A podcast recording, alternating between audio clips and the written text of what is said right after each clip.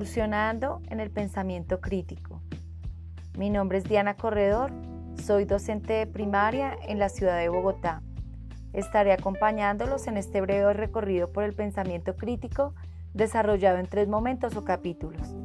El día de hoy abordaremos el pensamiento crítico, concepciones e implementación.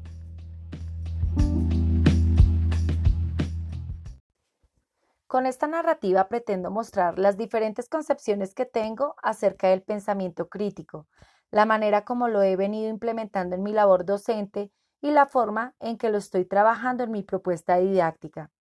Por ello, iniciaré intentando conceptualizar este tipo de pensamiento.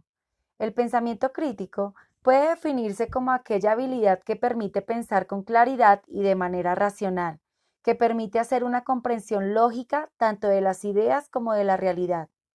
Puede decirse también que el pensamiento crítico es la capacidad que tiene un individuo para interpretar y cuestionar diferentes situaciones o información diversa. Cuando se piensa de manera crítica, se pone en duda toda información que nos llegue, buscando determinar o indagar si ésta es válida o no, acercándonos con mayor precisión a esos hechos o datos haciendo una mejor comprensión de nuestra realidad y tomando, por supuesto, mejores decisiones tanto individuales como para toda una comunidad. Con todo lo que está pasando actualmente en el mundo, todas las situaciones adversas, avances tecnológicos, hallazgos, inventos, descubrimientos, entre otros, se hace realmente necesario que adoptemos un pensamiento crítico que nos permite interpretar, analizar y reflexionar toda aquella información que nos llega, buscando la que mayores aportes nos haga y que nos brinde un mayor beneficio.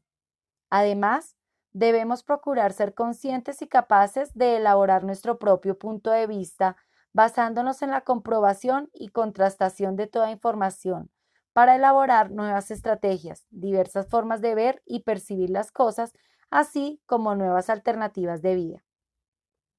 Por consiguiente, la escuela debe promover el desarrollo del pensamiento crítico, enseñando a los niños, niñas y jóvenes a pensar de diversas maneras, a no tragar entero, como dice el dicho popular, a analizar toda fuente de información, así como también toda situación problema, planteando diferentes soluciones y formas de asumir la vida. Para ello, es importante conocer siempre las ideas o conocimientos previos que traen consigo los estudiantes, realizar constantemente lluvias de ideas y preguntas que conlleven a la reflexión y a la discusión. De igual manera, hay que propiciar el trabajo colaborativo y autónomo para que ellos aprendan a interactuar, a pensar, a reflexionar, a autorregularse, a hacer valer sus opiniones y a la vez a respetar las de los demás. En el desarrollo de esta habilidad es clave también promover la motivación y la creatividad, para que los estudiantes encuentren nuevas formas de pensar y actuar, así como de resolver conflictos. Cabe resaltar también que es importante desarrollar este pensamiento desde los primeros años de escolaridad, para que año tras año se vaya fortaleciendo y se logre potenciar más esta habilidad.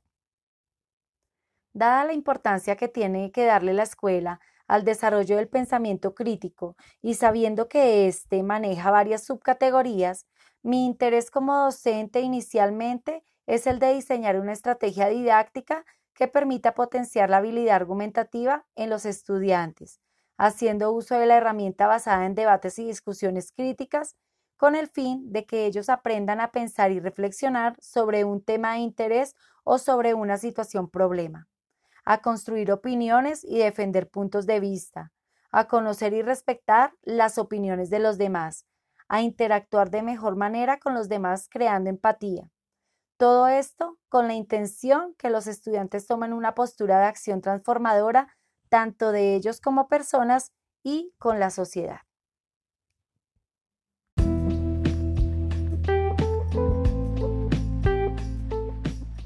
Bueno, eso ha sido todo por el día de hoy. Los espero próximamente en una nueva emisión.